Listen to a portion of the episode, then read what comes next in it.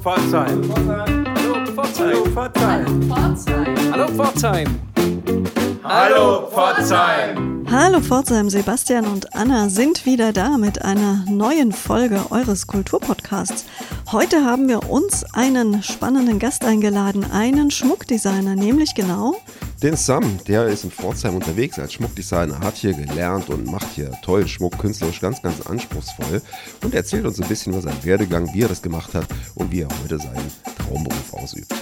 Bleibt dran.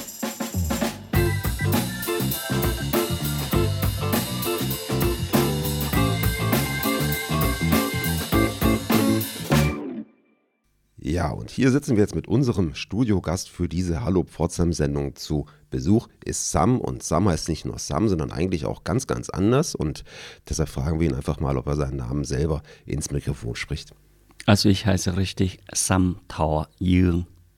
Vielen Dank, vielen Dank. In Pforzheim ist er tatsächlich den meisten als Sam bekannt. Das ist auch der Teil des Namens, der sich am einfachsten für uns aussprechen lässt. Es ist ein vietnamesischer Name und da tun wir uns gar nicht so leicht mit der Aussprache. Deshalb haben wir ihn selber seinen Namen sagen lassen. Schön, dass du da bist. Mit dir wollen wir heute über Schmuck sprechen, über Schmuckdesign, über Kunst, über Pforzheim, über Kultur und alles, was dazugehört. Wunderbar. Danke für die Einladung. Sehr gerne. Vielleicht, weil wir im äh, Vorgespräch schon so ein bisschen vorgetastet haben und so herausgekriegt haben, dass du eine sehr spannende Geschichte hast, wie du überhaupt nach Pforzheim gekommen bist. Diese Frage zuerst, wie bist du nach Pforzheim gekommen? Ich kam in den 80er Jahren, ähm, genau gesagt Ende 81, direkt aus Vietnam nach Pforzheim als politisch verfolgter Flüchtling. Ja, und war von den Eindrücken hier ähm, sehr geflasht.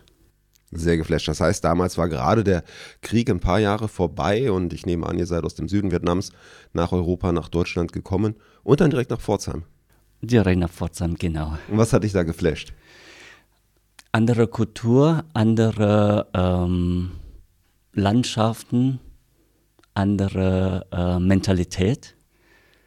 Ja, und, und wie das Leben äh, oder das tägliche Leben so ähm, abspielt oder passiert, hat mich schon beeindruckt. Ja. Wie alt warst du damals und wie groß war deine Familie, mit der du gekommen bist? Ich kam ähm, mit zwölfeinhalb nach Deutschland und ähm, meiner Familie sind meine Eltern und äh, weitere vier Geschwister, zusätzlich noch meine Großeltern, Onkeln und Tanten dazu. Also insgesamt waren wir 15 Personen. Und ich nehme an, das gibt dann äh, einem jungen Burschen auch ein bisschen Sicherheit, wenn er in einer ganz neuen Umgebung ist, wenn er zumindest die engere Familie mit dabei hat. Ist das so?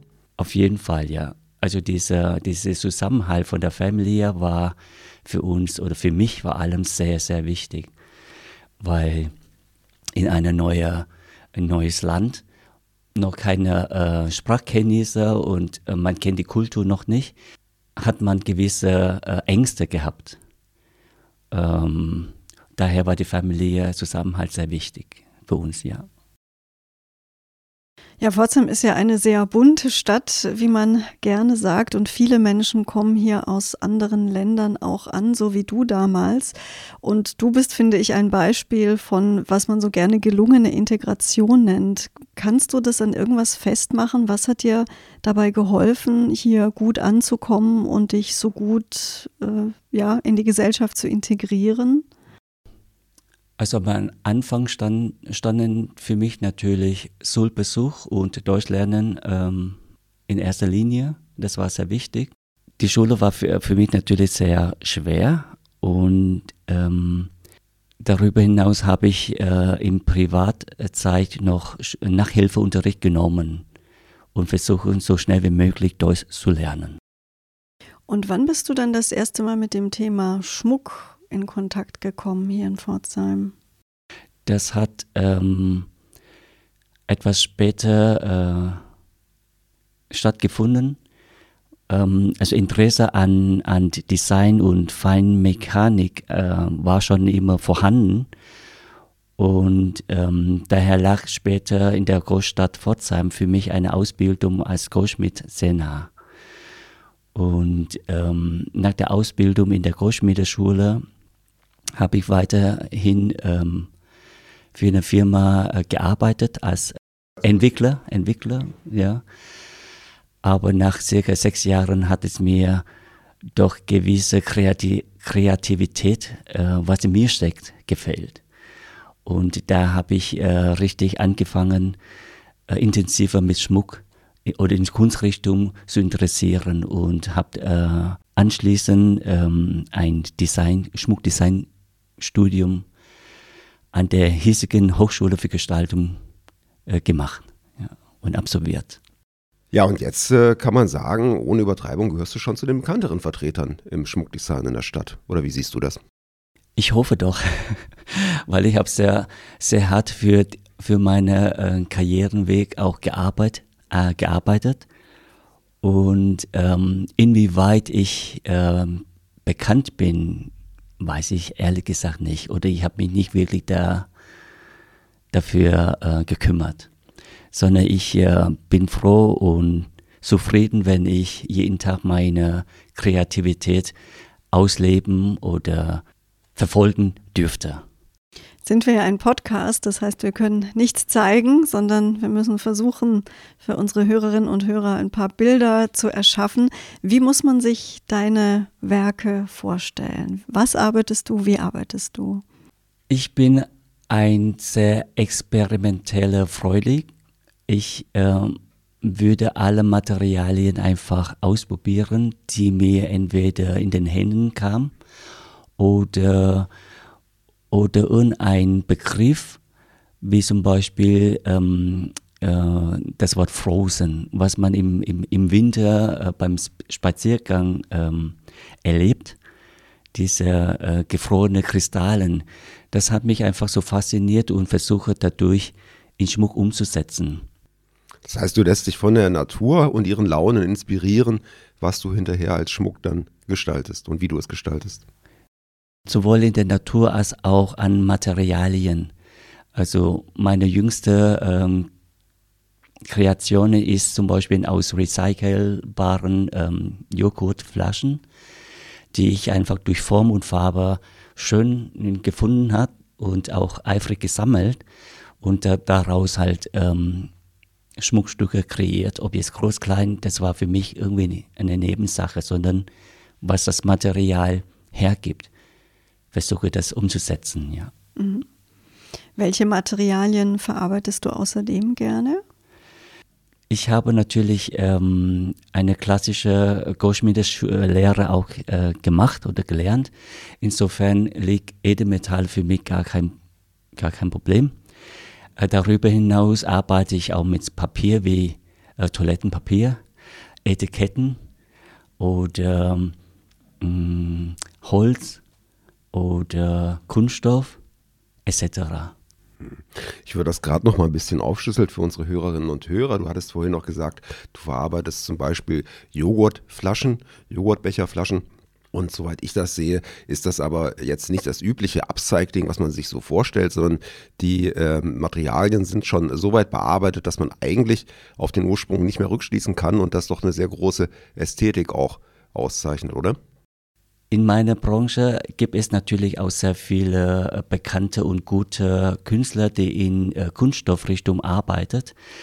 Ich äh, verwende diese Joghurtflasche nicht unbedingt das Material einfach auseinander zu schneiden und daraus äh, Schmuck zu kreieren, sondern ich versuche die ganze Flasche zum Beispiel mit zu gestalten und, und trotzdem, dass man dass man sie auf den ersten Blick nicht er, erkannt. Und das ist meine, mein Ehrgeiz, äh, gewisse, gewisse Kunststoffart äh, zu bearbeiten. Und wie muss man sich das dann vorstellen? Ist im Alltag dann nichts äh, vor dir sicher? Also gehst du immer mit offenen Augen durch die Welt und schaust, was könnte ich heute verarbeiten? Genau, das ist richtig. Also ich sammle zum Beispiel auch in, inzwischen so viele, so viele Sachen, die muss ich eigentlich äh, wieder ausgraben und äh, einen Blick darüber werfen und, und überlege, was kann man daraus äh, machen. Aber so eine Idee ähm, reifen zu lassen, es dauert manchmal einige Jahre und dieses Geduld muss man auch mitbringen. gerade diese Joghurtflaschen äh, habe ich zum Beispiel erst zwei Jahre danach, um diese Stecktechnik äh, dahinter zu, zu entwickeln. Es ist nicht, nicht, einfach, nicht einfach sichtbar, aber man versucht die Form, die Größe, das Maß auszurechnen, wo kann man was verwenden. Und ähm, ja, das hat irgendwie zwei Jahre gedauert. Ja. Jetzt sind gerade diese Stücke sehr, ja, ich will nicht sagen prätentiös, aber sehr besonders und wahrscheinlich eher seltener am Hals hübscher junger Damen zu sehen. Du machst aber auch Schmuck, der sich so verkauft und den man so im Alltag tragen kann. Ja, neben meine großen pompösen Stücke habe ich natürlich auch so kleine Serie wie äh, Schmuck aus Kirsch, Kirschkern. Ähm, sowohl in Naturkern, mit Naturkern, als auch in Edelmetall umsetzt und äh, wiederum mit anderen Te Techniken äh, kombinieren wie Emalieren oder Galvanisieren etc. Und diese kleine Serie ist äh, für mich so mein, mein Lebensbrot, dass man, dass man als, als ähm, alltäglichen Schmuck äh, tragen kann ja, die pompöse Sachen oder die großen Sachen sind eh Sammlerstücke. Aber durchaus gibt es Menschen, die große Sachen lieben, das auch gerne tragen für bestimmte Veranstaltungen und so, ja. Aber das heißt, der Schmuck ist auch in Galerien, nehme ich an, zu finden.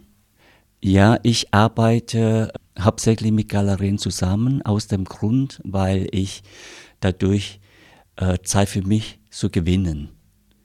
Wenn ich jetzt aber selber auf die Messe gehen sollte, mh, mm, verliert man natürlich auch sehr viel Zeit für, für die Vorbereitung und auch für die äh, Zeit, die man vor Ort präsentieren muss. Jetzt bist du mehr oder weniger zufällig nach Pforzheim gekommen und hast dann auch noch in der Traditionsindustrie gelernt und dich selbstständig gemacht.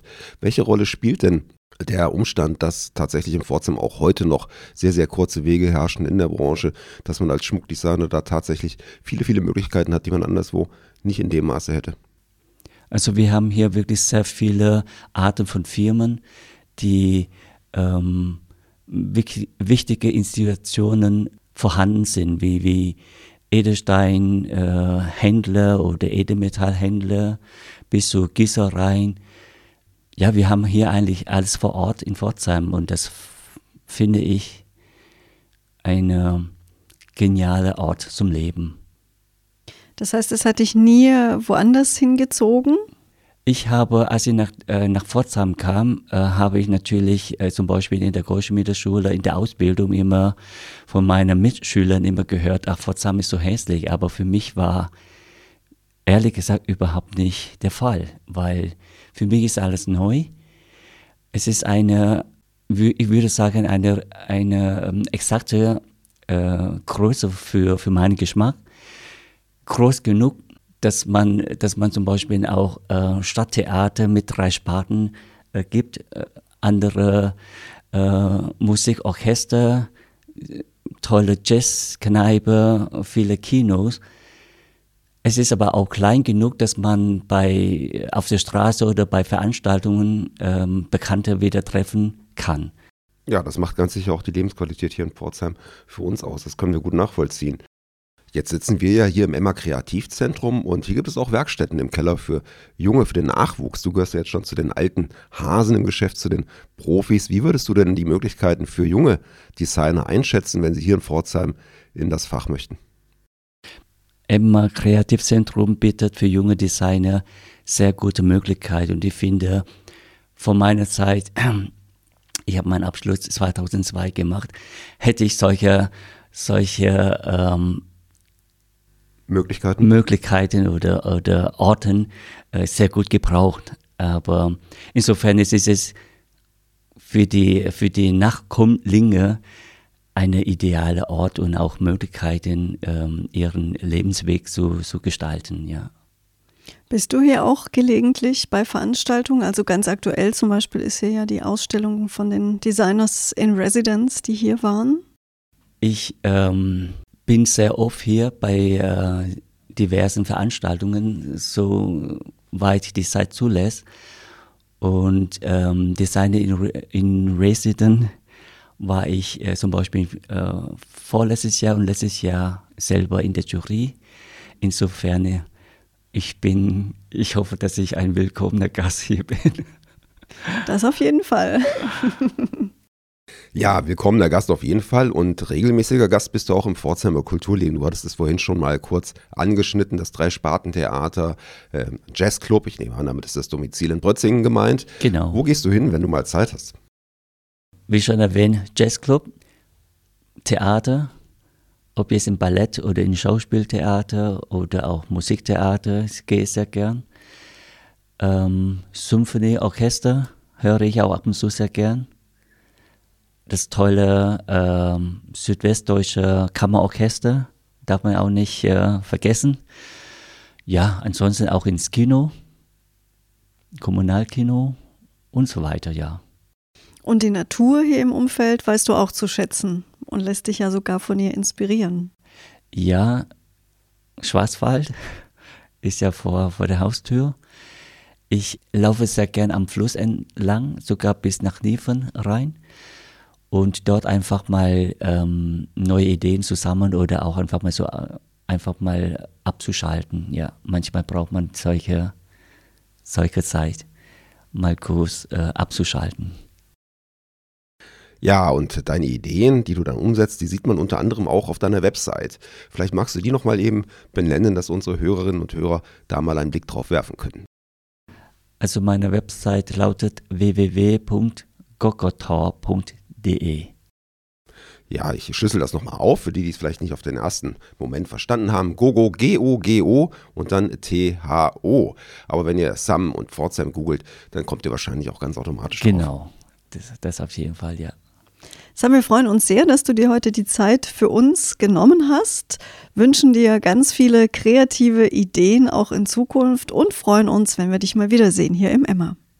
Dankeschön und ich wünsche auch die kreative junge Menschen ihren eigenen Weg hier in Emma oder auch woanders ihren Weg zu finden oder wie sagt man ja. Genau so. Vielen Dank für deinen Besuch. Tschüss Sam. Danke, danke.